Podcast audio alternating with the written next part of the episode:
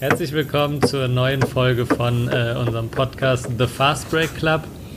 Äh, ich weiß gerade gar nicht, die wievielte Folge es ist, aber das kann bestimmt äh, die Person sagen, die wie immer an der anderen Leitung ist, der Chrissy. Hallo, das dürfte Folge 16 sein. Stimmt, wir hatten letztes Mal ein 15er äh, Jubiläum und haben uns jetzt auch ne, leider sehr viel Zeit gelassen, um nach der Nummer 15 weiterzumachen. äh, ich habe nämlich leider, äh, oder was heißt leider, aber ich hatte ein bisschen Stress mit der Masterarbeit und hatte da viel zu tun und deswegen hat sich das leider äh, alles ein bisschen immer wieder nach hinten verschoben. Obwohl wir, glaube ich, sogar letztes Mal angekündigt haben, dass wir irgendwie bald mal eine neue Folge machen und auch wieder über Basketball reden, weil die letzte Folge ja eine komplette Filmfolge war. Stimmt, ja. Äh, aber äh, ja, nichtsdestotrotz sind wir jetzt zurück und äh, haben uns heute ein paar Themen überlegt. Welche willst du ja mal kurz sagen, worüber, worüber wir heute reden? Ja, es ist ja die äh, tatsächlich erste Folge, die sich auf die, die neue Saison, die 2020, 2021er Saison bezieht. Und ähm, für mich war halt direkt so das Ding, äh, wir haben beide unsere Lieblingsteams in der, in der NBA. In meinem Fall sind das die Phoenix Suns und in deinem Fall ähm, das Team, wo James Harden spielt. in dem Fall jetzt Brooklyn. Früher war es noch die Houston Rockets. Und also ich fand es doch. Es sind, oh? ja? es, sind, es sind immer noch die Houston Rockets. Okay, Okay, gut. nice. ähm, genau, was ich auf jeden Fall dachte, ist, alle drei Teams haben ja doch eine ziemlich starke ähm, Veränderung durchlebt im Vergleich von der letzten Saison zu der diesjährigen. Und deswegen macht es doch Sinn, sich die drei Teams mal im Detail ein bisschen anzuschauen.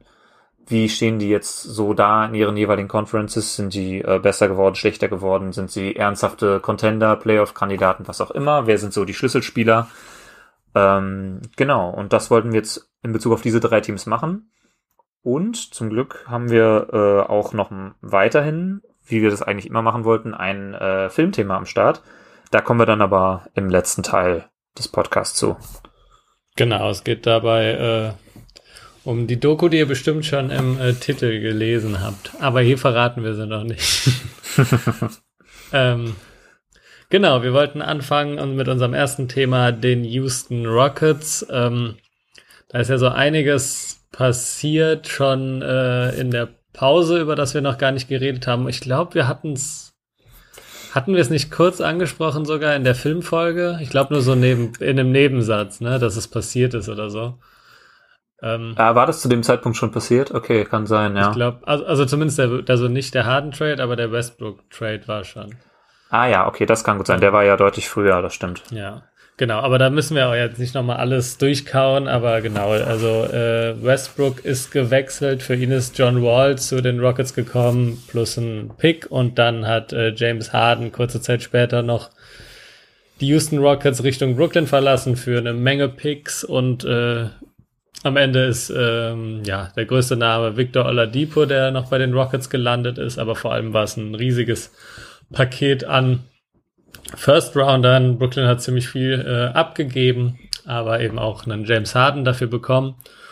Genau, und bei äh, Houston hat danach, äh, ja, sind so, also man hat mit Christian Wood ja schon auch was früher, ähm, den ich würde mal sagen, aktuell wahrscheinlich vielversprechendsten Spieler der Houston Rockets verpflichtet, einen Big Man, der äh, auch seine die beste Karriere seiner, äh, die beste Saison seiner Karriere aktuell spielt, auch wenn er gerade leider verletzt ist, aber wirklich sehr gute Zahlen aufgelegt hat und wirklich beeindruckend gut war. Man hatte irgendwie ein ganz cooles Team. Du hast auch noch mal ein paar Zahlen dafür rausgesucht. Willst du die mal kurz nennen? Ja, die können wir gerne mal kurz durchgehen. Ähm, also äh, Houston ist, was das Offensive Rating angeht, also die offensive Effizienz, sind sie tatsächlich das fünf schlechteste Team der NBA mit äh, einem Wert von 106,6 Punkten pro 100 Possessions. Äh, Im Defensiv-Ranking stehen sie erstaunlich gut da. Da sind sie nämlich tatsächlich viertbestes Team und lassen nur 109,1 Punkte pro 100 Angriffe zu. Trotzdem ergibt es halt ein negatives Net-Rating und da äh, von minus 2,5 ähm, und damit sind sie eben auf dem 22. Platz von 30 Teams. Wenn man das jetzt auf den Westen bezieht, sind, äh, was das Net-Rating angeht, nur die, äh, die Timberwolves, die Sacramento Kings und die äh, OKC Thunder schlechter. Ähm, in der Bilanz äh, schlägt sich das allerdings noch nicht so ganz wieder, denn da stehen die Rockets bei 11 Siegen und 18 Niederlagen, was der tatsächlich vorletzte Platz im Westen ist. Nur die Timberwolves sind entsprechend, was das angeht, schlechter. Daraus kann man so ein bisschen schlussfolgern, dass ähm, die Rockets eigentlich vielleicht ein oder zwei Siege mehr haben sollten wenn man bedenkt, dass das Net-Rating eigentlich ein gute, gutes Measurement ist, ähm, um die Stärke eines Teams einzuschätzen. Das heißt, es kann immer mal passieren, dass man äh, sein Net-Rating eben äh, äh, ja etwas überperformt oder ein bisschen underperformt und in dem Fall würde ich behaupten, dass die Rockets ein bisschen underperformt haben. Bisher sind jetzt 29 Spiele gespielt bei den Rockets. Auch schwer zu vergleichen, weil natürlich immer alle Teams unterschiedlich viele Spiele gespielt haben durch viele Postponements und Corona-bedingte Ausfälle und so weiter. Genau. Aber und genau, jetzt haben sie gerade einen, auch acht Spiele am Stück verloren. Also vor diesen acht Spielen standen sie deutlich besser, war, besser da. Da hatten sie auch noch einen kleinen Winning Streak. Der, äh, ja, also man muss schon sagen, dass sie nach dem Weggang von Harden, fand ich überraschend gut aussahen. Sie hatten dann eine Zeit lang eben auch sogar die beste Defense der Liga, wenn man die äh, nur die Spiele nach dem Weggang von Harden ähm, bewertet. Aber äh, genau, man ist, glaube ich, doch sehr stark davon abhängig, dass Christian Wood spielt. Ich glaube, der fehlt jetzt genau seit den acht Spielen, vielleicht sieben oder so. Aber äh, genau, der Losing Streak hat auf jeden Fall, denke ich, sehr viel damit zu tun, dass äh, Christian Wood fehlt. Ja, nicht, dass man sonst ein Top, nicht mal, dass man sonst ein Top-Team wäre, aber ähm, ja, das macht äh, gerade sehr viel aus. Der legt über 20 Punkte pro Spiel auf und äh, mit, hoch, mit hochprozentigem mit hochprozentiger ähm, Percentage, mit hochprozentiger Percentage. ja, hochprozentige äh, Wurfquoten, ne? Genau, ja, hochprozentige Wurfquoten, genau, und äh, spielt sehr gut. Und das ist, glaube ich, auch so ein bisschen das Problem, dass man davon gerade relativ abhängig ist und es sonst gerade vor allem halt offensiv nicht so toll läuft. Ich weiß gar nicht, ob du noch mal äh, Houston-Spiele geguckt hast in letzter Zeit. Äh, in letzter Zeit hm, keine mehr. Ich habe äh, unmittelbar nach dem Harden Trade ein, zwei Spiele gesehen, vor allem auch das Spiel gegen Phoenix natürlich, weil ich jedes Phoenix-Spiel schaue. Und ähm, da ist mir halt aufgefallen, klar, Wood ist mit Abstand der wichtigste Spieler, würde ich mal behaupten. John Wall, also Wood spielt erstmal eine All-Star-würdige Saison, würde ich mal behaupten. Hätte jetzt natürlich durch die Verletzung erst recht keine Chance, aber ähm, wäre auch schwierig geworden für den Case. Aber war auf jeden Fall eine sehr, sehr gute Saison bis dato. Ähm, John Wall spielt aus meiner Sicht relativ gut, also erstaunlich gut, könnte man sagen, wenn man bedenkt, dass er halt über ein Jahr gefehlt hat davor und man überhaupt nicht wissen konnte, wie gut er noch sein würde. Und unter der Hinsicht und auch wenn man bedenkt, wie Westbrook eben in Washington spielt, finde ich den Trade doch sehr, sehr positiv im Nachhinein, den Westbrook-Trade für John Wall, dass man auch noch einen, ähm, einen 2023er First-Round-Pick einsammeln konnte auf die Weise. Die, ähm, die Höhe des Vertrags ist ja sehr ähnlich. Sie verdienen ja beide um die 40 Millionen pro Jahr und auch noch genau gleich lang. Also die Vertragslaufzeit ist die gleiche, da hat man sich also jetzt nicht unbedingt verschlechtert. Ähm, Victor Oladipo ist so ein Thema. Ähm, der spielt ja erstmal auch keine so schlechte Saison. Kommt auch von einer schweren Verletzung zurück, was es natürlich nicht unbedingt einfach macht. Ähm, bei ihm ist das Ding, dass er eben äh, am Ende der Saison unrestricted free agent wird und dementsprechend äh, jetzt, wie es scheint, auch auf der Trade-Liste der Rockets steht. Nicht unbedingt, weil sie ihn nicht haben wollen, sondern das Problem scheint eher zu sein, dass Oladipo sich selber ähm, als besseren Spieler ansieht, als er das bisher zeigen konnte und er eine Gehaltsvorstellung hat, dem weder die äh, Indiana Pacers, wo er vorher gespielt hat, noch die äh, Houston Rockets bisher, äh, dem wollen sie anscheinend bisher nicht zustimmen. Und deswegen wird äh, zurzeit nach einem Trade-Kandidaten gesucht oder ein Team, was ihn äh, für ihn traden und ihn dann wahrscheinlich auch mit einem neuen Vertrag im Sommer ausstatten will.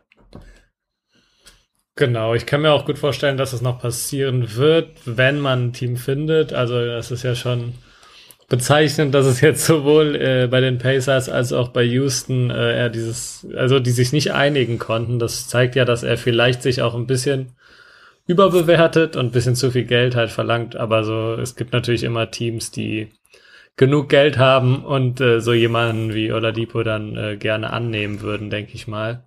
Ja, also wenn ähm, man bedenkt, dass die Charlotte Hornets vor der Saison einem Gordon Hayward 30 Millionen pro Jahr über vier Jahre gegeben haben, dann sollte man meinen, äh, es gibt immer eine Möglichkeit für einen Trade. Das Problem ist halt eben, dass man eben auch noch Assets entsprechend abgeben müsste und die Rockets natürlich auch gerne was im Gegenzug zurück hätten, womit man vielleicht auch für die Zukunft was aufbauen kann. Ja, also das müsste, da müsste schon noch ein äh, Pick oder also noch ein Pick äh, mit mit draufgelegt werden, weil sonst wäre das so ein bisschen Nullnummer gewesen. Mhm.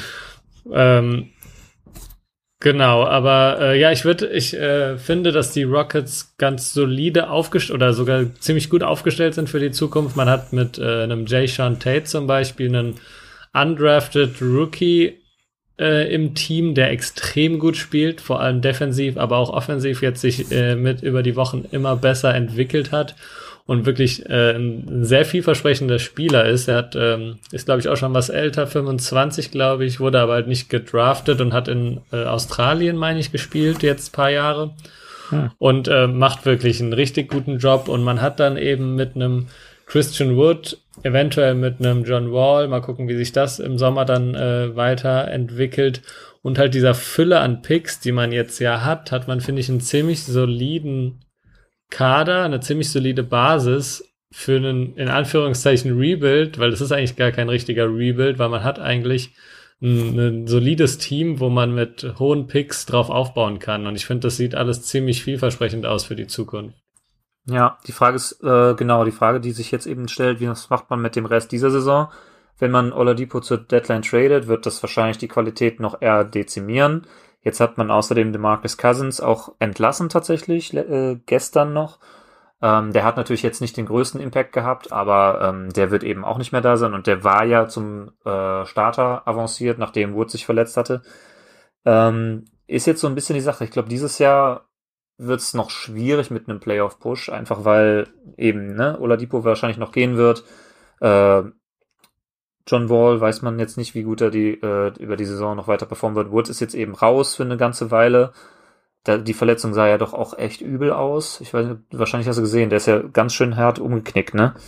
Mhm. Ja, das ist ja. halt das Problem. Ne? Du hast, ich glaube, mit ihm, mit einem voll gesunden Team hätte man jetzt noch mal was versuchen können. Ja. Ähm, aber jetzt wird es schwer, halt nach diesen ganzen Niederlagen. Jetzt ist man halt schon ziemlich weit ähm, unten.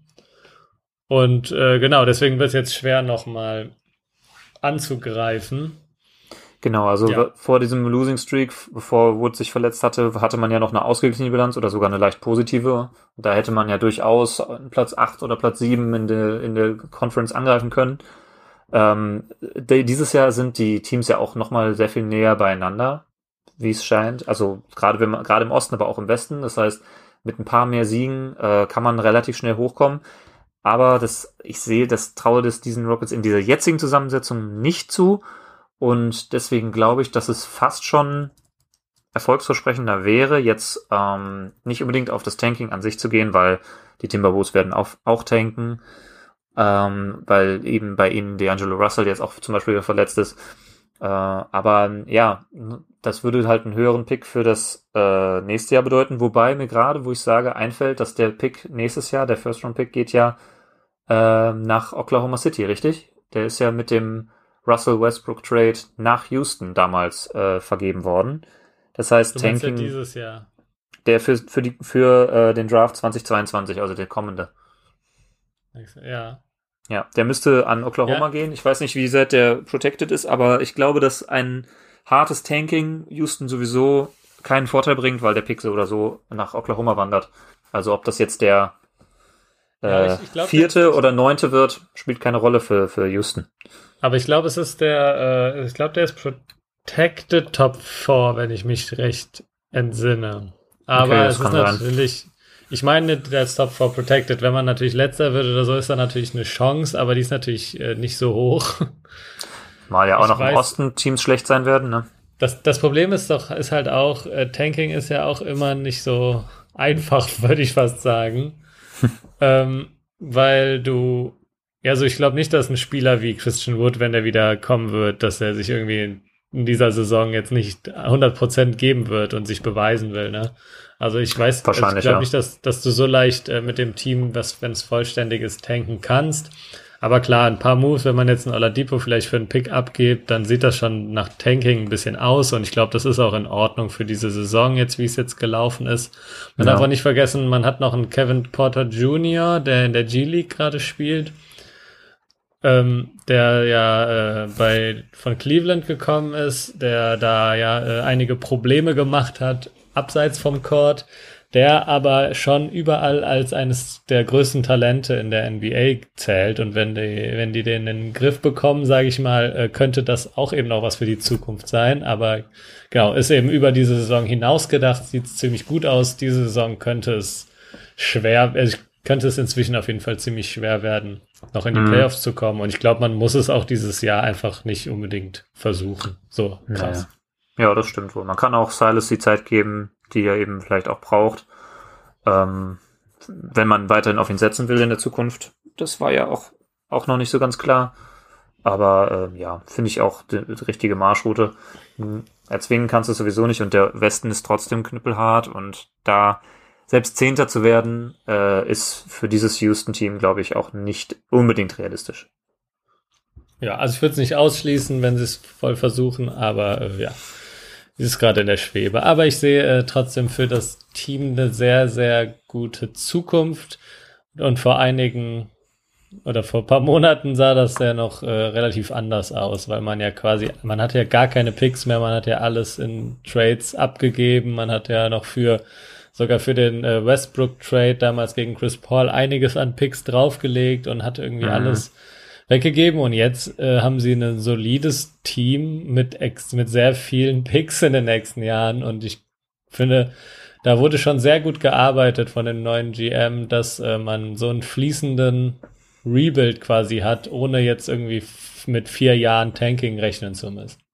Das stimmt. Man muss natürlich auch sagen, dass die Picks, die aus Brooklyn kommen, die jetzt für den harten Trade draufgegangen wurden, vermutlich nicht die allerhöchsten sein werden. Die sind zwar unprotected, aber Trotzdem ist ja Brooklyn doch eher, ist ja zu erwarten, dass die doch eher ein gutes Team sein werden, wenn nicht sogar ein sehr gutes. Dementsprechend werden das eher späte First Rounder sein, die dann an Houston gehen, aber trotzdem besser als nichts natürlich. Das stimmt, aber man hat ja, glaube ich, bis 20, also man hat ja jetzt schon ein paar Jahre Picks von Brooklyn. Wer weiß, wie, äh, wie lange jetzt da auch die drei spielen und wie lange die auf dem höchsten Niveau sein. Klar, jetzt erstmal wird es nicht sonderlich hoch sein, ja. aber in in drei, vier, fünf Jahren weiß man ja auch nicht, ob das Team dann noch so, so aussieht. Das stimmt, zumal ja Harden und Durant auch über 30 sind und die könnten ja ab Mitte 30 schon durchaus abbauen und dann weiß man ja nicht, ob Brooklyn das Ganze doch wieder einreißt. Deswegen. Ich würde sagen, genau. unter den Bedingungen, wie die äh, zustande kamen durch den Harden Trade, durch die Trade-Forderung von Harden, hat man das Ganze in Ordnung gehandelt. Ja, das äh, Sehe ich genauso. Aber genau, dann können wir ja direkt zu dem gerade schon angesprochenen Team rüberschwenken. Vielleicht auch ein bisschen interessanter, wenn man, äh, ja, wenn es darum geht, wer denn auch Chancen auf die Meisterschaft hat. Und äh, genau, das Team sind die Brooklyn Nets, wie gerade angesprochen. Da ist Harden hingegangen. Da hat man nicht nur Picks abgegeben, sondern auch mit Jared Allen noch den vermeintlich besten Center des Teams und ähm, noch hier, wie heißt er nochmal? Caris LeVert. Genau, Caris LeVert hat man noch abgegeben und eben ja einige Picks, aber dafür hat man jetzt eben eine Big Three gebildet, die beste der Liga wahrscheinlich die beste Scoring Big Three aller Zeiten. Ziemlich sicher, würde ich fast sagen. Bin ich mir auch sicher, ähm, ja. Und äh, eben aus, bestehend aus Kyrie Irving, James Harden und Kevin Durant. Und genau, James Harden ist dort angekommen und dann äh, erstes Spiel war erstmal sehr stark. Danach gab es noch so hin und wieder mal ein, zwei irgendwie ja, schwächere Spiele. Man hat Back-to-Back -back gegen Cleveland verloren, was ein bisschen peinlich war. Ja. Ähm, allerdings hat man sich jetzt ziemlich gut gefangen, hat einen Seven-Game-Winning-Streak und äh, das nicht gegen irgendwelche Teams, sondern unter anderem gegen die Lakers, gegen die Clippers, auch gegen die Suns gewonnen. Mhm. Und vor allem muss man dazu sagen, dass diese Winning-Streak fast komplett ohne Kevin Durant zustande kam. Also man merkt, dass das Team selbst ohne den wohl besten Spieler des Teams sehr, sehr gut funktioniert aktuell. Und ja, ich bin äh, sehr überzeugt davon, was Brooklyn gerade macht. Mhm. Ja, ähm, muss ich auch sagen. Also ich erstmal, ich bin ein bisschen überrascht, wie gut das Ganze tatsächlich schon funktioniert, auch wenn, also auch weil immer mal wieder Spieler fehlen. Dann hat natürlich Irving erstmal, als Harden gerade kam, war Irving ja gerade raus. Wahrscheinlich, wie es jetzt aussieht, ähm, aufgrund von mentalen Problemen, die aber damals nicht so kommuniziert wurden, sondern es wirkte mehr so, als hätte er einfach irgendwie keinen Bock und der chillt mit seiner Familie und feiert den Geburtstag seiner Schwester und so weiter. Aber vermutlich waren es eher äh, mentale Gründe, die da eine Rolle gespielt haben. Weswegen man den Spieler dann auch gleich mal deutlich weniger oder eigentlich gar nicht mehr kritisieren sollte. Ich glaube, es war eher die, die, ja. das Problem war mehr die Kommunikation zwischen dem Spieler und seinem Agenten und dem, und dem Team. Es kam ja auch die Info raus, dass die Nets anscheinend gar nicht wussten, wo er ist und so und er einfach nicht ans Telefon geht. Aber gut, ähm, die Phase hat Brooklyn auch gut überstanden. Und äh, jetzt fehlt eben, wie gesagt, schon Durant seit paar Spielen und trotzdem hat man jetzt eben seit sieben Spielen äh, in Folge gewonnen. Und ähm, man hat die, das beste Offensive Rating der Liga mit äh, 118,8 Punkten pro 100 Possessions. Man hat natürlich einen, was schon zu erwarten war, was du gerade sagtest, der beste Center, vor allem der beste De defensive Center mit Jared Allen, ist im Zuge des Harden Trades nach Cleveland gegangen. Und äh, dadurch ist die Defense natürlich nochmal deutlich abgefallen und ist jetzt äh, die fünft schlechteste der Liga bei 114,8 Punkten, die pro 100 Angriffe zugelassen werden. Ähm, trotzdem macht das ein sehr, sehr gutes positives Net-Rating von plus 4,0 und damit ist man das sechstbeste Team und sogar das zweitbeste im Osten hinter den Milwaukee Bucks. Dementsprechend steht man auch zurecht auf dem zweiten Platz im Osten mit einer Bilanz von 21 Siegen zu 12 Niederlagen. Ähm, zu dem Offensive Rating wollte ich noch gerade mal sagen, ähm, die Zahl habe ich von Basketball Reference selbst und auf der Seite selber widersprechen sich die Angaben so ein bisschen. Ähm, an der einen Seite wird äh, gesagt, Brooklyn hat das beste Offensive Rating mit 118,8. Äh, an anderer Stelle wird gesagt, die Clippers hätten eins von 119,1 und Brooklyn wäre nur auf zwei. So oder so ist das auf jeden Fall ein sehr, sehr starkes Offensivteam, was ja auch zu erwarten war. Und die Defense ist dementsprechend schwach, aber ähm, wenn die dann ähm, führt es eben trotzdem zu erstaunlich vielen Siegen. Am Anfang war ich doch sehr, sehr skeptisch, dass man praktisch ohne Rim Protection spielt, weil der Andre Jordan ist einfach kein Rim Protector, nicht wie Jared Allen und aus meiner Sicht auch eigentlich kein Starting Center in dieser Liga mehr. Aber gut, jetzt hat man eben keinen anderen mehr. Da wird noch interessant sein, wie es, was auf der, an der Trading Deadline passieren wird. Oder auf dem Buyout Market, je nachdem. Ähm, aber was ich noch sehr interessant fand, dass äh, ich habe mal das, wie gesagt, die Offensive, Offensive Ratings der ganzen Liga mir angeschaut und letztes Jahr hatten ja die Dallas Mavericks das äh, höchste Offensive Rating der NBA-Geschichte mit 117,5. Und äh, aktuell sieht es sogar so aus, als würden mhm. fünf Teams, gleich fünf, hätten ein aktuell höheres ähm, Offensive Rating als die Mavericks letztes Jahr, was schon das Beste aller Zeiten war, was absurd ist kann ich mir einerseits eigentlich nur mit, ähm, ja. mit einer kleinen Sample Size erklären. Also die meisten Teams haben halt knapp 30 Spiele gemacht. Das ist etwas weniger als die Hälfte der Spiele und man, ich muss mehr oder weniger davon mhm. ausgehen, dass die Zahlen sich noch ein bisschen nach unten normalisieren werden, weil das kann mir kaum vorstellen, dass gleich fünf Teams diese All-Time-Marke innerhalb einem Jahr überschreiten. Ähm, Gerade die Clippers ja, zum Beispiel, die ja unter anscheinend mit das beste Offensive Rating gerade haben oder das Beste, da ähm, kommt das offensichtlich durch das durch die unfassbaren äh, Shooting Splits zusammen. Wenn jetzt ein Kawhi Leonard plötzlich 40 Prozent von der Dreierlinie schießt und ein Paul George fast 50 Prozent von der Dreierlinie, zum Beispiel, das wird sich, glaube ich, im Laufe der Saison noch ein bisschen nach unten korrigieren. Aber ähm, vielleicht liegt es auch an der höheren Pace, Wobei das ja, nee, das kann eigentlich nicht sein. Offensive Rating ist ja die Effizienz und nicht. Nee, nee, habe ich schon Quatsch erzählt. Sind ja nicht die Points per Game, ist die, ist die, äh, das Offensive Rating. Naja, also eine richtige Antwort habe ich darauf nicht, außer kleine Sample Size, aber ähm, nur das nur so nebenbei als Fun Fact. Äh, reden wir lieber über die Brooklyn Nets selbst. Äh, wie gesagt, sehr, sehr gute Offense, schwache Defense. Genau, man, man ja.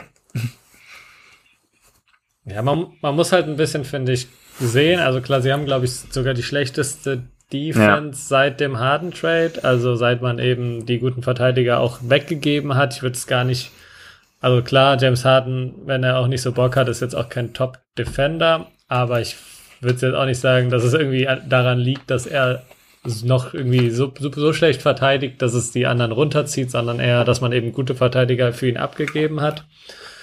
Aber man muss eben sagen, und ich habe so ein bisschen das Gefühl, dass sie sich oft in Spielen so ein bisschen auf ihrem, auf ihrer Offense ausruhen und das eben auch können, aber dass es eben in knappen Spielen dann doch auch zum Ende des, des Games mal ähm, gute defensive Possessions geben kann. Also gegen die Clippers oder äh, gegen die Suns hat man das dann, finde ich, ganz gut gesehen, dass es irgendwie dann wenn sie, wenn, wenn sie merken, es wird knapp, dann können sie auch besser verteidigen. Und deswegen mache ich mir ein bisschen weniger Sorgen auch für die Playoffs als viele andere. Weil man sagt ja, es gab irgendwie seit Ewigkeiten kein Team mehr, was, äh, was ein schlecht, was schlechter als Platz 11 war im Defensive Rating über die Saison. Ich glaube, so gut müssen sie nicht sein, eben weil sie so eine gute Offense haben. Aber gerade sind sie ja, was hast du gesagt? Äh, 26 sogar. 26, ja, so schlecht dürfen mhm. sie dann, mhm. glaube ich, auch nicht sein. Aber ich glaube, dass man eventuell vielleicht eh noch äh, ein, zwei äh, neue Spieler holt und dass man eben auch sonst mit ein bisschen mehr Einsatz ein bisschen besser defensiv noch äh, spielen wird, sodass man es vielleicht in äh, zumindest mindestens unter mindestens in die besten 20, wenn nicht in die besten 15 Defensivteams schaffen sollte, um eine Chance eben auch am Ende zu haben, auf die ja, Meisterschaft. Das glaube ich auch. Ein ähm, bisschen besser wird man werden müssen. es wird wahrscheinlich eine Kombination aus, das Team lernt sich immer besser kennen, die Zusammensetzung, der Trainer wird besseren, durch das Spielermaterial, was er jetzt hat, äh, irgendwann sich neue Schemes einfallen lassen müssen. Ähm, man wird sich wahrscheinlich auf der 5, ja. Genau, hat er jetzt auch schon hat er jetzt auch schon ab und zu tatsächlich mal gemacht. Also man hat unterschiedlich gespielt. Es gab, man hat auch viel Smallball gespielt gegen Teams, wo das möglich war. Und sonst äh, hat man mal geguckt, was, was man switcht äh, und so. Hat auch mal zeitlang alles geswitcht. Also man hat äh, schon ein bisschen Matchup abhängig gehandelt und das äh, hat dem Ganzen auch schon mal ganz gut. Das stimmt. Getan, äh, was man auch gemacht hat, man hat sich jetzt noch äh, den Andre Roberson als Free Agent äh, reingeholt der ähm, ja in seinen Oklahoma City Zeiten damals als ein sehr, sehr guter Verteidiger galt. Offensiv hm, hat er nicht so viel dazu beigetragen zu dem Erfolg. Ähm, der war jetzt allerdings auch Ewigkeiten verletzt und hatte eigentlich kein, kein Team mehr gefunden in der Liga. Jetzt hat, gibt Brooklyn ihm sogar nochmal die Chance und wenn er die defensive Intensität von früher halbwegs bringen kann, wird er dem Team auf jeden Fall defensiv schon mal weiterhelfen. Wenn er allerdings offensiv so ein schwarzes Loch ist, wie er es früher schon gewesen ist, könnte es schwierig werden, dass er überhaupt auf ein paar Minuten kommt. Ähm, wenn er die Offense dementsprechend extrem runterzieht, bringt es auch nicht viel, wenn er gut verteidigen kann. Aber das wird man dann sehen. Der muss sich jetzt erstmal an das neue Team gewöhnen, muss sich ein bisschen antrainieren und dann wird man sehen, ob das was bringt. Ja. Genau, offensiv muss man halt sagen, dass James Harden unglaublich gut spielt im Moment. Also ähm, er hat sich wirklich sehr krass angepasst. Er äh, scored deutlich weniger, aber äh, averaged gerade 11,6 Assists per Game, was auch das meiste ist in der Liga und auch das meiste seiner Karriere. Also er hat schon vorher auch viel äh, gepasst bei Houston. Das wird auch äh, oft mal übersehen, aber er hatte da auch mal, glaube ich, eine mhm. über 10 Assists-Season. Äh, da wird gerade oft irgendwie in anderen Medien gesagt, er hätte, er würde auf einmal passen. Vorher hätte er irgendwie immer nur selbst gescored. Er hat früher mehr gescored, aber er hat auch relativ viel gepasst schon in der, vor allem in der zweiten Saison mit, ähm, mhm. mit Chris Paul. Aber äh, er hat trotzdem sein Spiel nochmal umgestellt, weil er eben jetzt ganz klar nicht unbedingt die erste Scoring-Option ist. Also er averaged weniger Punkte als KD und Kyrie Irving und man merkt auch seinem Spiel an, dass er eben eher der Ballverteiler ist. Und das äh, macht er aber wirklich, ich bin wirklich ein bisschen mhm. beeindruckt, wie gut das klappt. Ähm, sowohl was die Chemie zwischen den ganzen angeht, also bei KD hat man sich ja eh wenig Sorgen gemacht, dass er sich anpassen kann, aber Kyrie Irving hat ja äh, gesagt in einem Interview mal, äh, ja, James Harden ist der ist der Point Guard des Teams und hat damit quasi offiziell auch ganz klar gemacht, er hat kein Problem damit, wenn er eben nicht der First äh, Ballhändler ist. Und äh, das merkt man im Spiel und man merkt eben auch, dass James Harden das sehr gut liegt. Also er wirft höhere äh, Percentages von aus dem Feld und von der Dreierlinie. Und äh, ja, ist zudem, glaube ich, ganz gut, dann nicht mehr diese riesige offensive Last, was Punkte angeht, haben zu müssen. Gleichzeitig hat man aber dann eben auch im Spiel gegen die Suns, wo er allein als einziger von den dreien gespielt hat, ähm, auch dann punkten kann, wenn es sein muss. Da hat er dann, glaube ich, äh, ja, fast 40 Punkte auch gemacht, als es dann eben drauf ankam. Also äh, genau, es wird ja auch jetzt schon öfter gesagt, wenn er so weiterspielt, dass er auch äh, wieder in die MVP-Conversation kommen müsste, weil äh, ja, es wirklich gerade ziemlich krass ist, was er macht.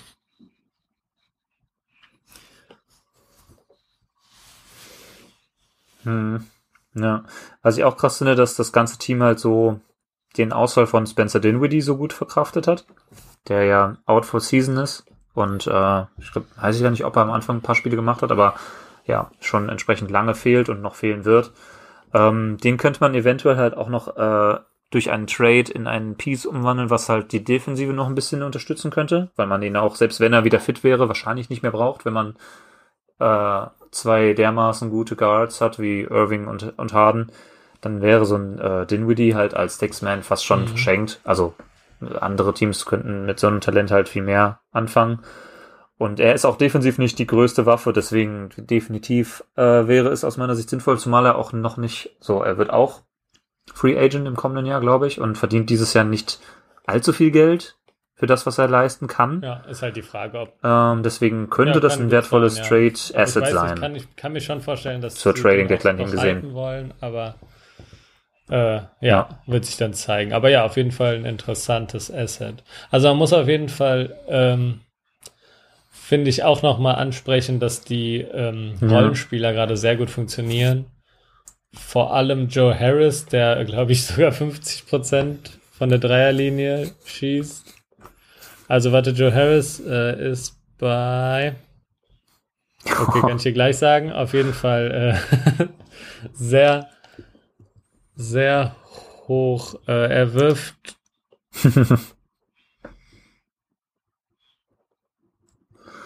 Warte, red mal kurz. okay, jetzt. Ja, also ja, ich. Nee, er ist einer der besten Shooter der Liga. Von draußen. Und ich glaube sogar bei, bei, wow. bei über sieben äh, Würfen pro das Spiel. Das ist natürlich auch unglaublich.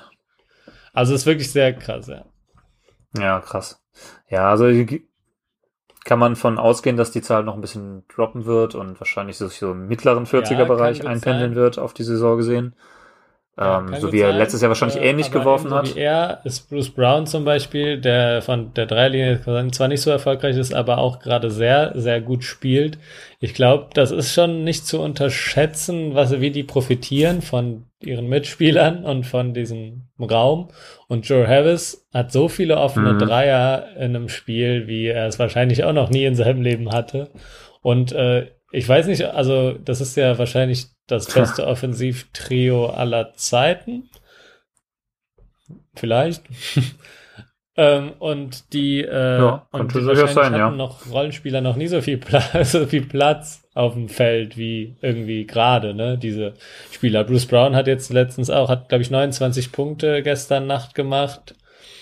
Ähm, weil er eben auf einmal die Platz, der Platz dann halt für ihn da ist, ne? Wenn du halt Kyrie Irving und James Harden auf dem Feld stehen, dann konzentrieren sich die Spieler halt darauf. Und ich glaube, das ist echt was, äh, mhm. was sehr schwer zu lösen wird für irgendein Team in den Playoffs, wenn, äh, wenn die Brooklyn Nets kommen, wie man die Defensive, ja. den defensiven Fokus legt, weil eigentlich ist es fast nicht möglich, wenn du dann zusätzlich zu den drei Stars auch noch drei, vier Spieler hast, die genau ihre Rollen einfach nur ausfüllen, die nur die genau wissen, was sie tun müssen. Und ich glaube, das ist das, was Steve Nash jetzt in letzter Zeit auch vor allem gemacht hat, weil Bruce Brown auch nach dem letzten Spiel meinte, jeder weiß, äh, welche Rolle er zu erfüllen hat und äh, das ist ganz klar definiert und das ist auch das Einzige, was die machen. Aber das reicht eben völlig aus, wenn du drei, drei Spieler dann noch auf dem Feld hast, die äh, ja offensiv quasi alles können, machen können, was sie wollen. Ja, das ist auch der Hauptgrund, warum ich sie jetzt eben als wirklich klaren Contender sehe, obwohl die Defense Stand jetzt noch sehr, sehr schlecht ist. Ähm, man hat ja damals mit den LeBron James Cleveland Cavaliers von 15 bis 18 hat man, also 2015 war es noch ein bisschen was anderes, aber als dann äh, Kyrie Irving auch gegangen ist, hat man auf jeden Fall gesehen, das Team war defensiv auf jeden Fall eine Katastrophe. Und man hat in der Regular Season hatte man, glaube ich, auch ein Defensive Rating, was irgendwo zwischen 15 und 20 letztendlich lag, was ja auf jeden Fall noch möglich ist, dass die Nets das erreichen. Und trotzdem ist man eben in die Finals gegangen, weil man eben mhm. offensiv so, so überragend war.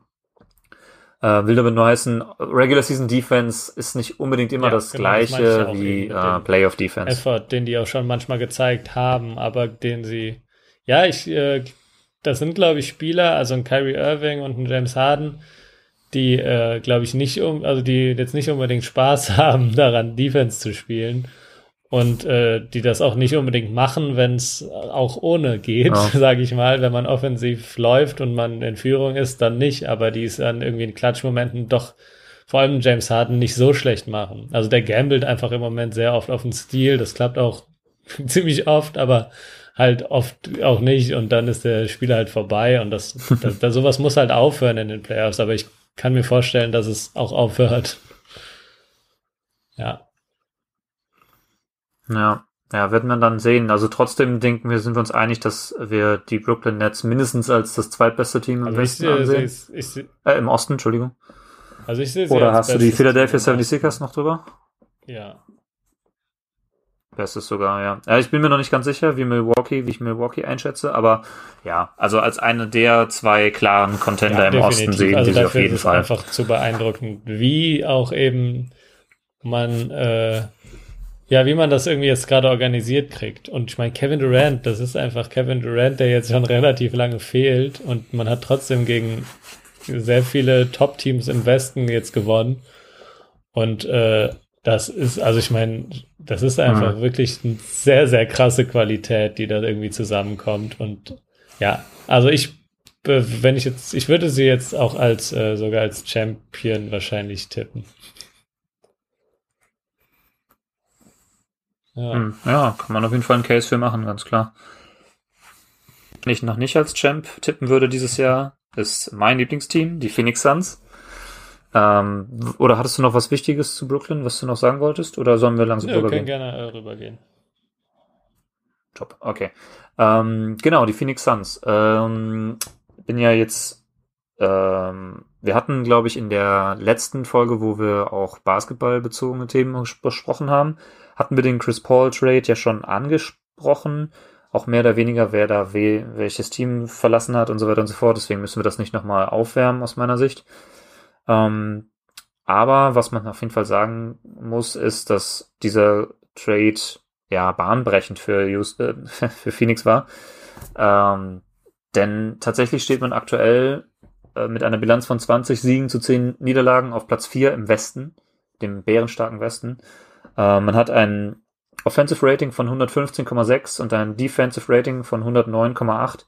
Das ist jeweils das siebtbeste in Offense und in Defense was in dem fünf besten Net-Rating resultiert von plus 5,8.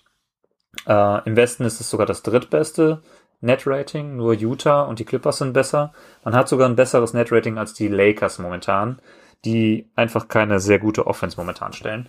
Man hat neun der letzten zehn Spiele gewonnen. Und wie gesagt, Offense und Defense sind beides Top 7. Das einzige andere Team in der Liga, was äh, in beiden Aspekten Top 7 oder besser ist, sind die Utah Jazz. Ähm, wie gesagt, der Chris Paul Trade hat das, die ganze Organisation umgekrempelt, könnte man sagen. Ähm, mit einer der größten ja, Umschwünge von einer Saison auf die andere, wenn, also auf hochgerechnet auf die, auf die Siege, die man äh, am Ende dieser Saison haben könnte.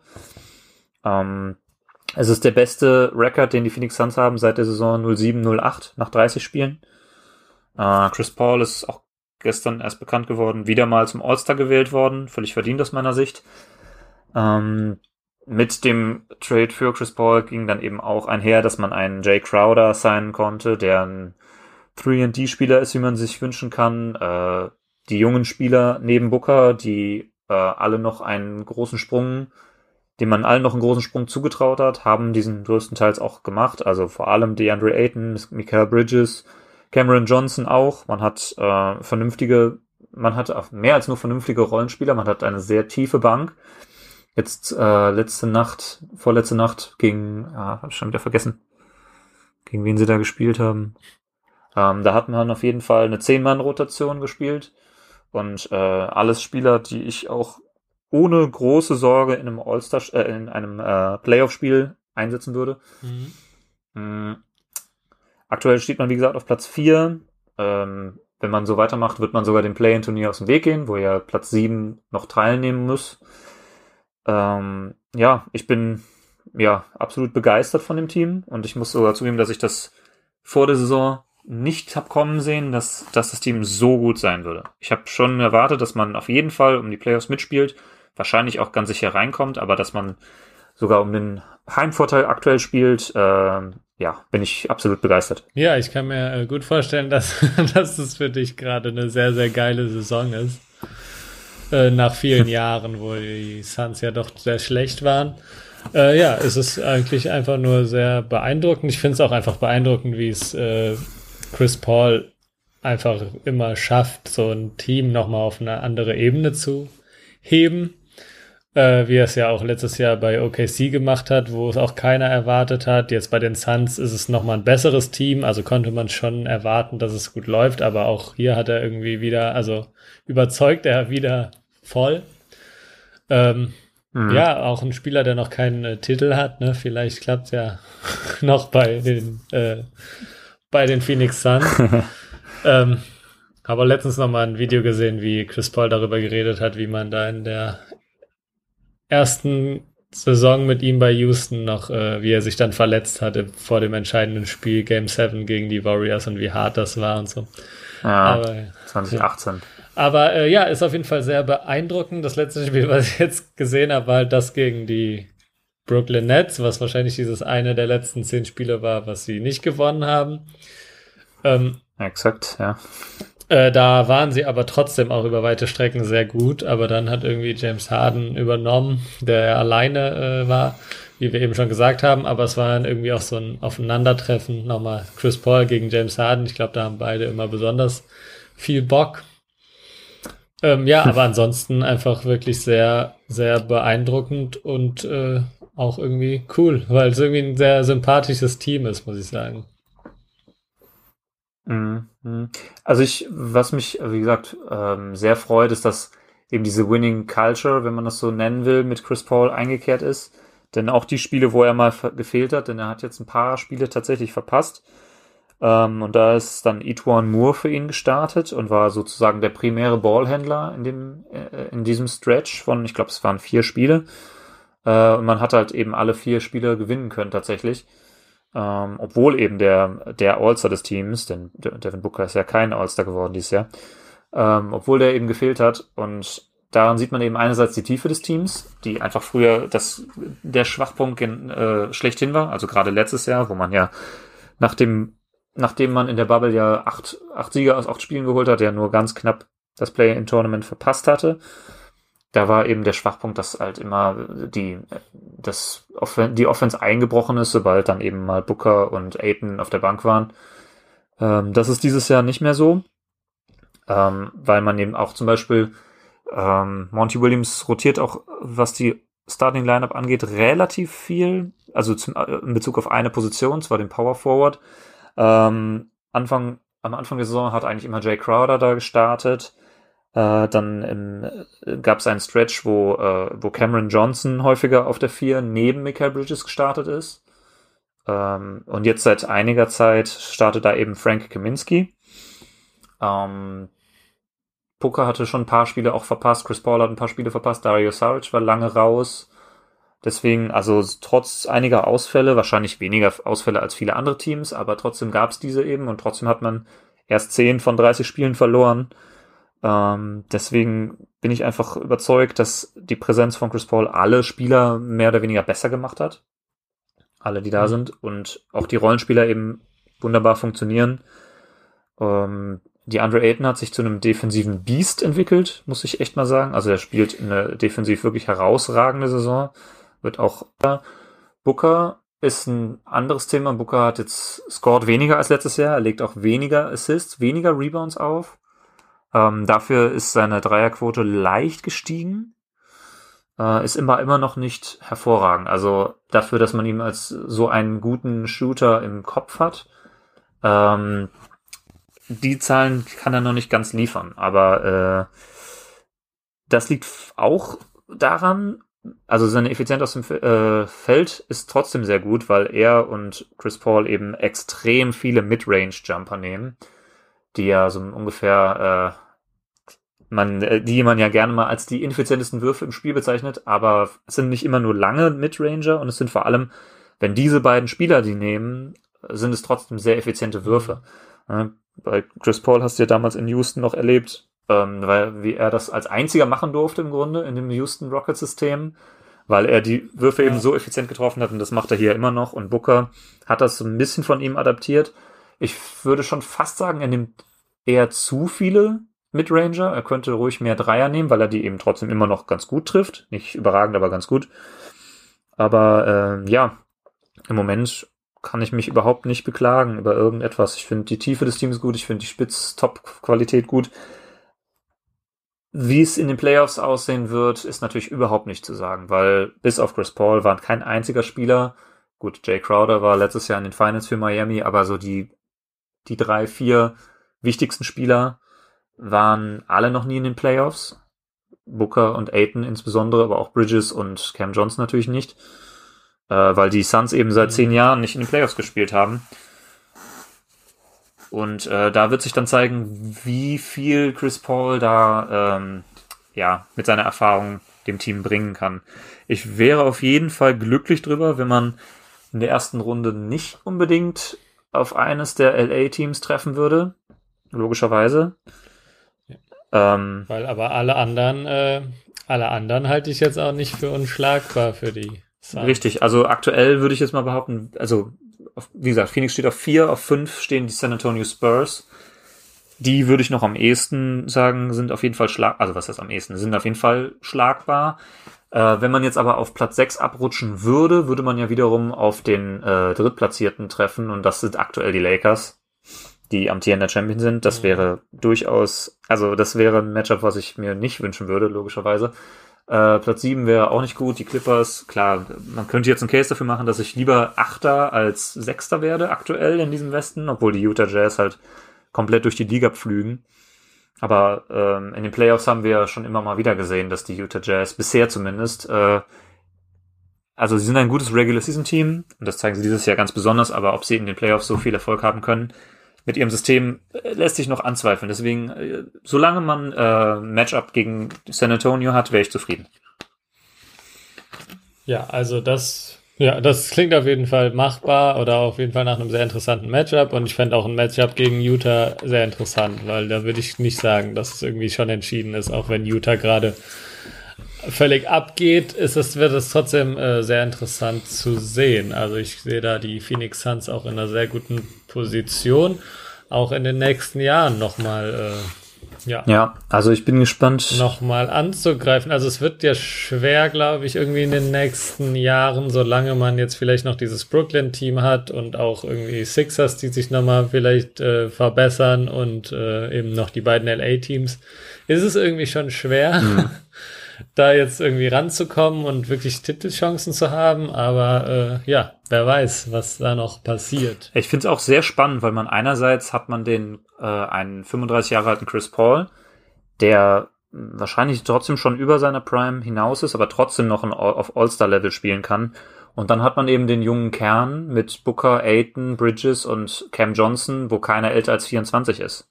Aktuell. Das heißt, die haben noch drei, vier Jahre, bis sie überhaupt in ihrer richtigen Prime sind, voraussichtlich.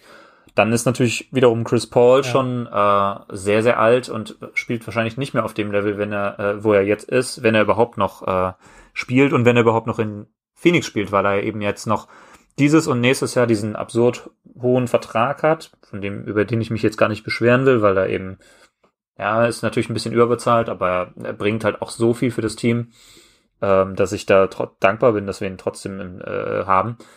Äh, aber die Frage ist dann eben, was man macht nach diesen, nach der übernächsten Saison, äh, nach der nächsten Saison, Entschuldigung, weil man dann eben, ja, entweder vor der Frage steht, kann man Chris Paul nochmal für weniger Geld resignen oder holt man sich einen anderen Point Guard, der ja ein ähnliches Niveau hat und der vielleicht besser in die Altersstruktur von Booker, Aiton und Bridges passt.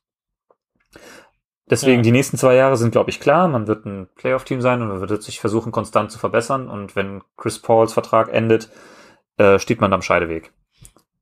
So sehe ich das aktuell. Ja, aber sind, sind ja nicht die, sind ja nicht die schlechtesten Aussichten. Nee, überhaupt nicht.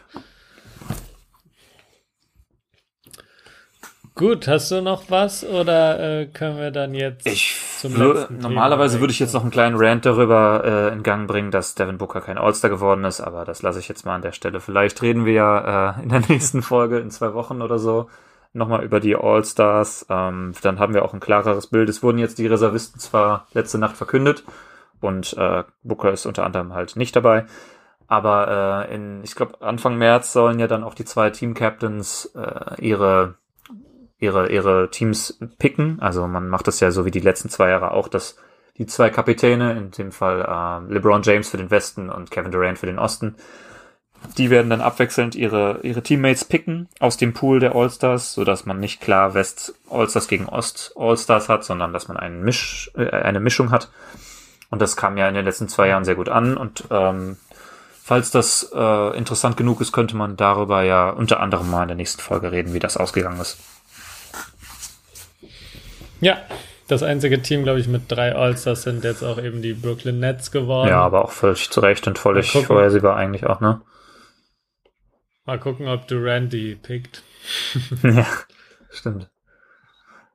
Aber gut, genau. Wir haben äh, ja noch ein drittes Thema wie angekündigt und das ist äh, ein Film, eine Doku mal wieder und zwar die Doku Tony Parker The Last Shot. Das ist eine Netflix-Doku, gibt's dementsprechend auch bei Netflix zu sehen und ja, dreht sich wie der Titel schon sagt, um den französischen Basketballspieler Tony Parker, der mit den San Antonio Spurs ein paar Titel gewinnen konnte und ja, der größte französische Basketballspieler aller Zeiten ist und die Doku ja behandelt so ein bisschen sein sein ähm, ja sein Leben, seine Karriere, seine sein, seine sein, seine Persönlichkeit, wobei geht so.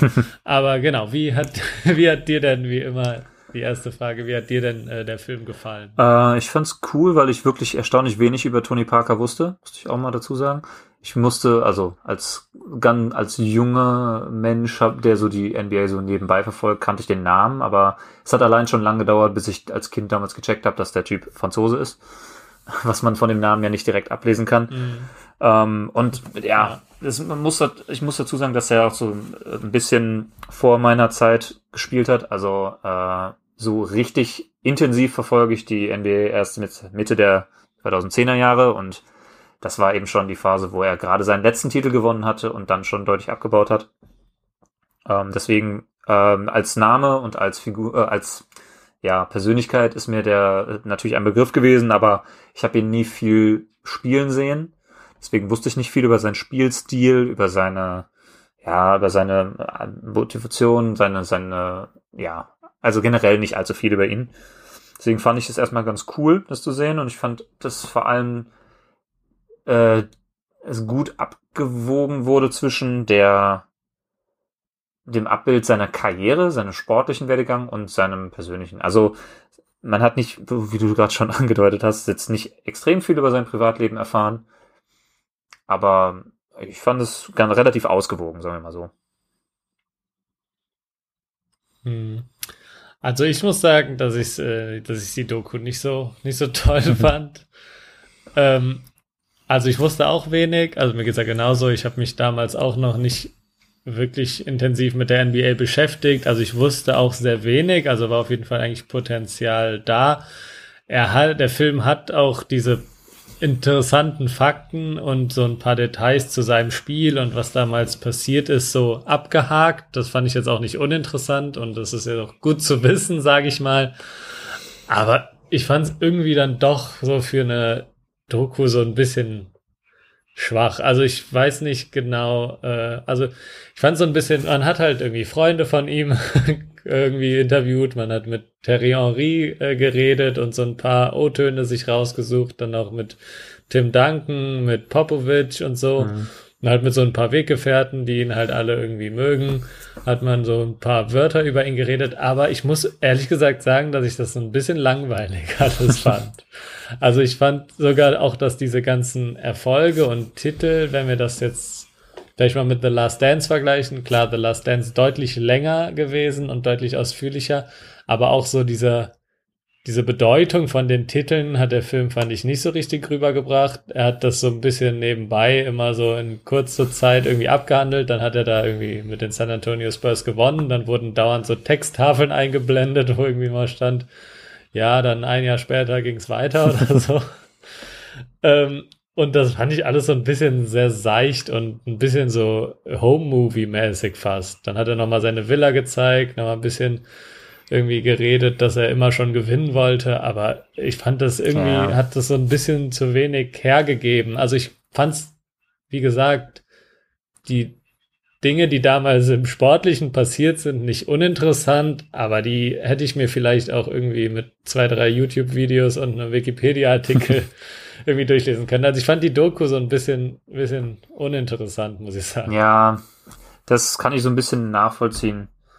Ähm, ich glaube, für jemanden wie, für Leute wie uns, die halt die sportliche Karriere auch gar nicht so extrem verfolgen konnten oder nicht verfolgt haben, war es noch eher interessant, aber äh, ja, also das stimmt schon. Also das, das, was am meisten so seine Persönlichkeit so ein bisschen andeuten sollte, war, glaube ich, die Phase, wo er in dieser Jugendakademie war und da seine damaligen Teammates zu mhm. Wort kamen, die dann auch später mit ihm äh, Europameister wurden, also mit Frankreich.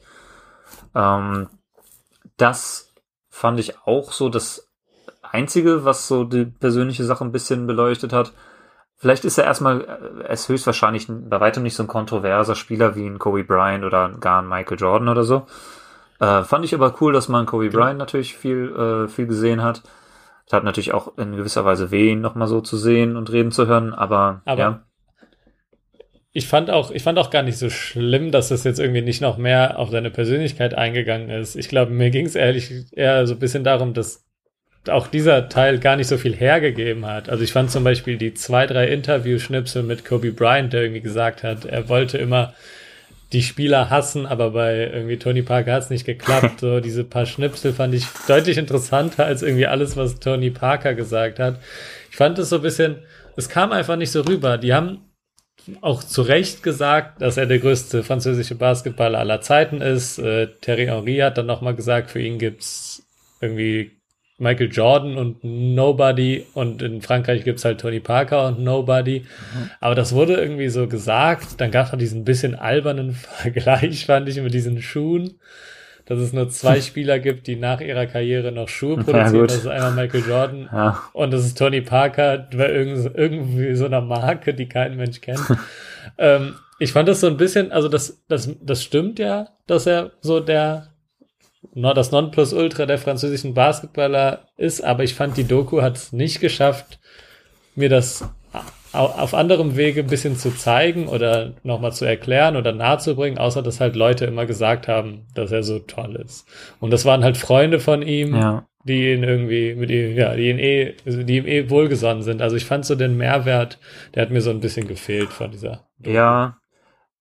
Ja. Also ich kann dir auch gar nicht widersprechen, was du alles sagst, stimmt schon irgendwie. Ähm, was ich aber schon finde, ist, dass die Bedeutung der Titel die er geholt hat, schon rübergekommen ist. Also gerade der erste und der letzte Titel waren natürlich, ähm, also mal kurz zu sagen, er kam ja 2001 in die Liga, war ja ein relativ später First-Round-Pick, also Nummer 28, glaube ich, und ist direkt in dieses äh, Winning-Team San Antonio reingekommen, ähm, was ja schon 99 einen Titel geholt hatte, dann äh, den nächsten dann eben mit ihm als Sophomore im Jahr 2003 dann 2005 schon wieder den nächsten und dann gleich 2007 auch nochmal, wo er dann schon ein ganz anderer Spieler natürlich war. Und 2007 ist er ja auch Finals MVP geworden, als erster Europäer aller Zeiten, was zum Beispiel auch so eine ähm, Schallmauer.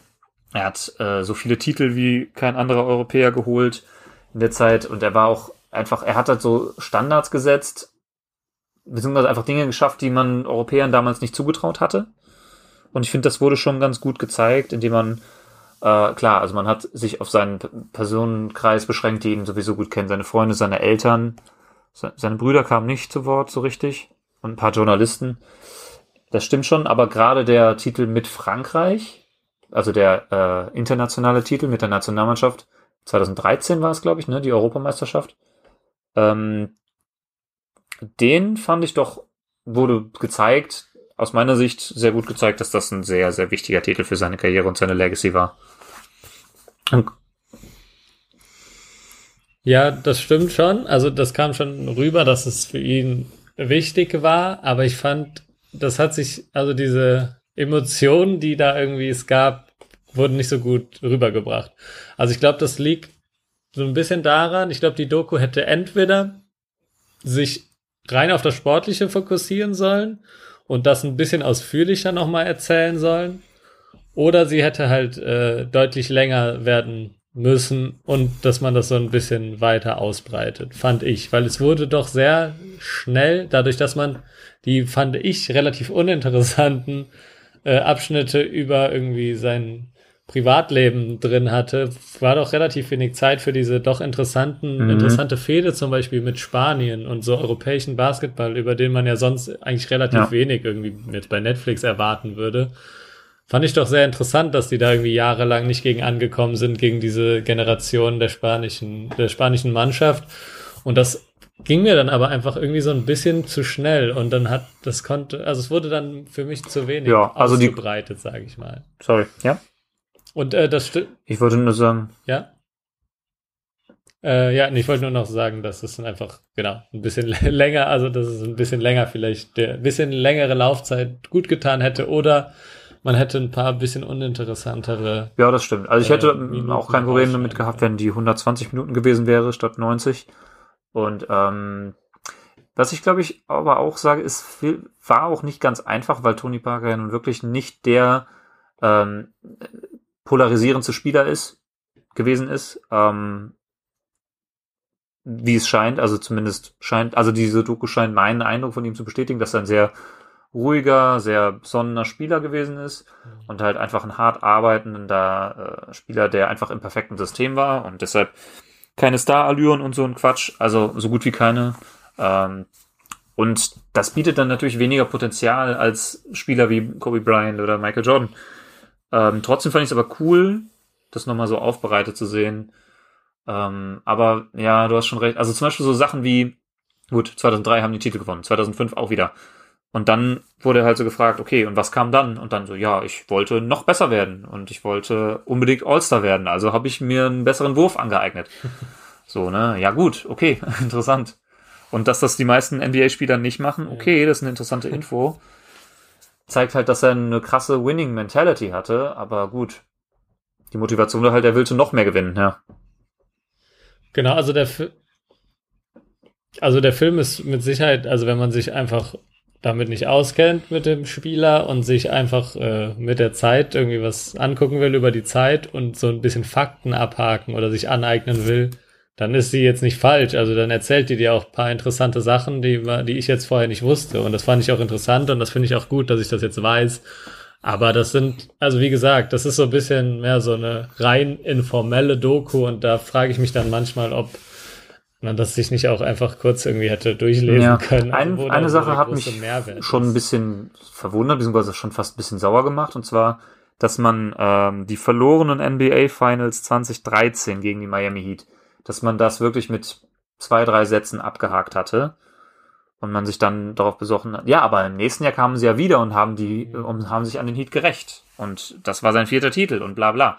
So, aber äh, was für ein heftiger äh, Schlag ins Gesicht diese Finals gewesen sind damals, ähm, wurde so gut wie gar nicht rübergebracht. Also äh, du weißt ja nicht, ob du das die Szene vor Augen hast, aber es war ja Spiel in Spiel 6, ja, das, das Spiel, was man äh, was San Antonio ja schon hätte gewinnen können, waren sie ja wenige Sekunden vor dem Ende drei Punkte vorn und dann kommt dieser dieser, dieser Dreier aus der Ecke von Ray Allen zum Ausgleich. Letztendlich gewinnt Miami dieses Spiel, Spiel 6, und dann gewinnen sie auch Spiel 7. Das heißt, ähm, San Antonio war wenige Sekunden vom Titel entfernt und hat dann doch noch die letzten beiden Spiele verloren. Und das muss ja dann, gerade in den Finals ist das ja schon ein Punkt, äh, was einen ja doch ziemlich hart treffen müsste. Und so wie das da zusammengeschnitten wurde, wirkt das so wie, ja gut, oh, wir haben verloren, aber wir wissen, wir wissen, wir sind eine Dynastie, wir haben, äh, wir haben Ginobili, wir haben Tim Duncan, wir haben den besten Trainer der Welt. Wir machen das schon nächstes Jahr.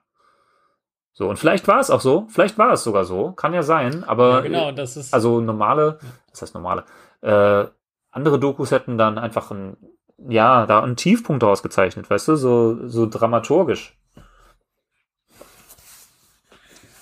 Und selbst, und selbst wenn es bei ihm keinen gab, dann wäre das ja auch mal interessant gewesen, dass er irgendwie durch so eine krasse Niederlage trotzdem, dass ihn, dass er das einfach abschütteln kann, weil er hat ja diese Winning Mentality die ganze Zeit vor sich hergetragen und das wird ja, macht ja die Doku sehr klar, dass er unbedingt gewinnen wollte und dass er deswegen auch nicht unbedingt direkt gemocht wurde und so.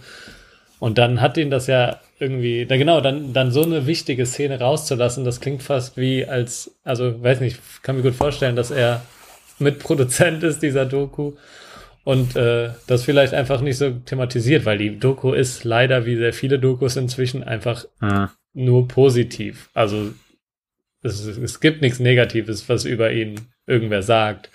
Und da fand ich eben The Last Dance zum Beispiel, auch wenn man da, wenn ich das auch ein bisschen kritisiert habe, dass es dann doch nicht weitergeht und dass da auch Michael Jordan mitproduziert hat, fand ich das doch deutlich interessanter. Nicht nur wegen der Länge und den tiefer gehenden Punkten, sondern weil da eben auch ein paar Fäden, es ein paar Fäden gab und ein paar Leute irgendwie auch mal was Negatives gesagt haben oder seine, seine er, er, äh, Erzfeinde irgendwie interviewt wurden. Und eine Doku über eine Person ist halt auch meistens nur so interessant Ja. wie die Person, sage ich mal.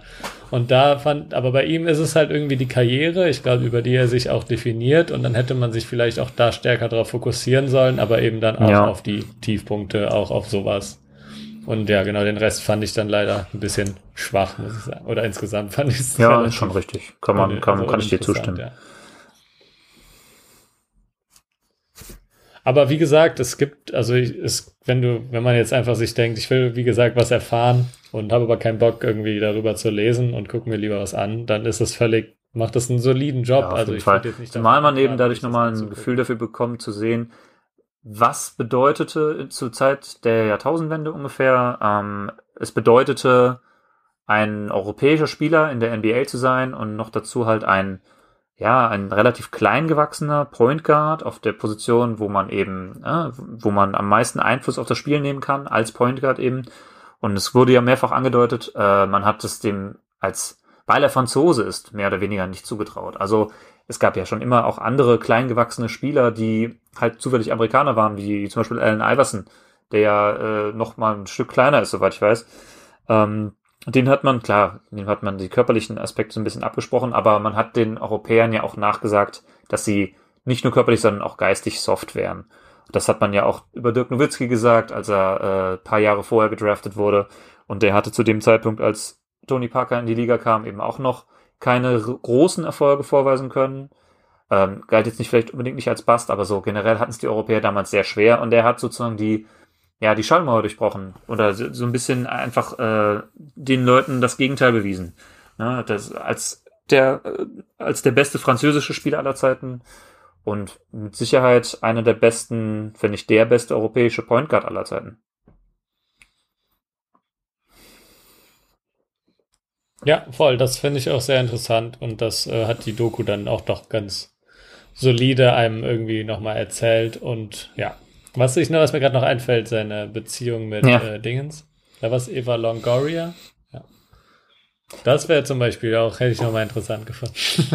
also bei The Last Dance haben sie eine ganze, ganze Episode zu ähm, Ja, hier Dingens. ja, ja, genau. Da hätte man, da hat man auch wieder so ein bisschen Potenzial verschenkt. Ne? Man könnte ja aufarbeiten, wieso ist diese Sache so in die Brüche gegangen. Was die, was die jetzige Frau, die ja auch die Mutter der Kinder ist, so dann später sagt, ja, ich wurde ja natürlich von der Presse dann mit ihr verglichen, so, und ich bin aber kein Hollywood-Superstar und so weiter und so fort. Das hätte ja schon Potenzial geboten, da mal ein bisschen drin rumzustochern, wenn man so will, wenn man das böse formulieren möchte, ne, als, als jemand, Genau, der also- den Film macht. Genau. Ob das jetzt, ob das jetzt wirklich so interessant gewesen Ja, wäre, weiß ich jetzt allerdings gerade auch nicht. Aber wie gesagt, äh, äh, vielleicht wäre es interessanter gewesen als andere Sachen, die dann irgendwie tiefer vorkamen. Aber ah, es ist einfach so sehr seicht und mir so ein bisschen zu ja, bisschen zu leicht, bisschen zu. Ja. ja. Wir können ja festhalten, äh, interessant schon in gewissem Maße, was das Basketballerische angeht, aber jetzt als Film nicht unbedingt wahnsinnig empfehlenswert. Ja, das ist eine gute Empfehlung, aber genau, falls ihr ihn doch trotzdem gucken wollt, äh, dann gibt's den ja bei Netflix und da es eine Netflix-Produktion ist, wird der wohl nie woanders gesehen werden. Dafür können, ja. immer bleiben. ne, gibt's nur bei Netflix, aber haben ja die meisten. Okay, dann würde ich mal sagen, dass wir auf jeden Fall mit der nächsten Folge nicht so lange auf uns warten lassen. Und äh, genau, mal gucken, äh, All-Star Game ist ein Thema, äh, ja, mal, mal tippen oder mal äh, Power Rankings äh, erstellen für die Conferences, ja, mal sehen, was wir da. Genug Optionen, wir stecken ja mitten, ja, wir, wir stecken ja mitten in der Liga, da werden wir schon oder? Themen finden.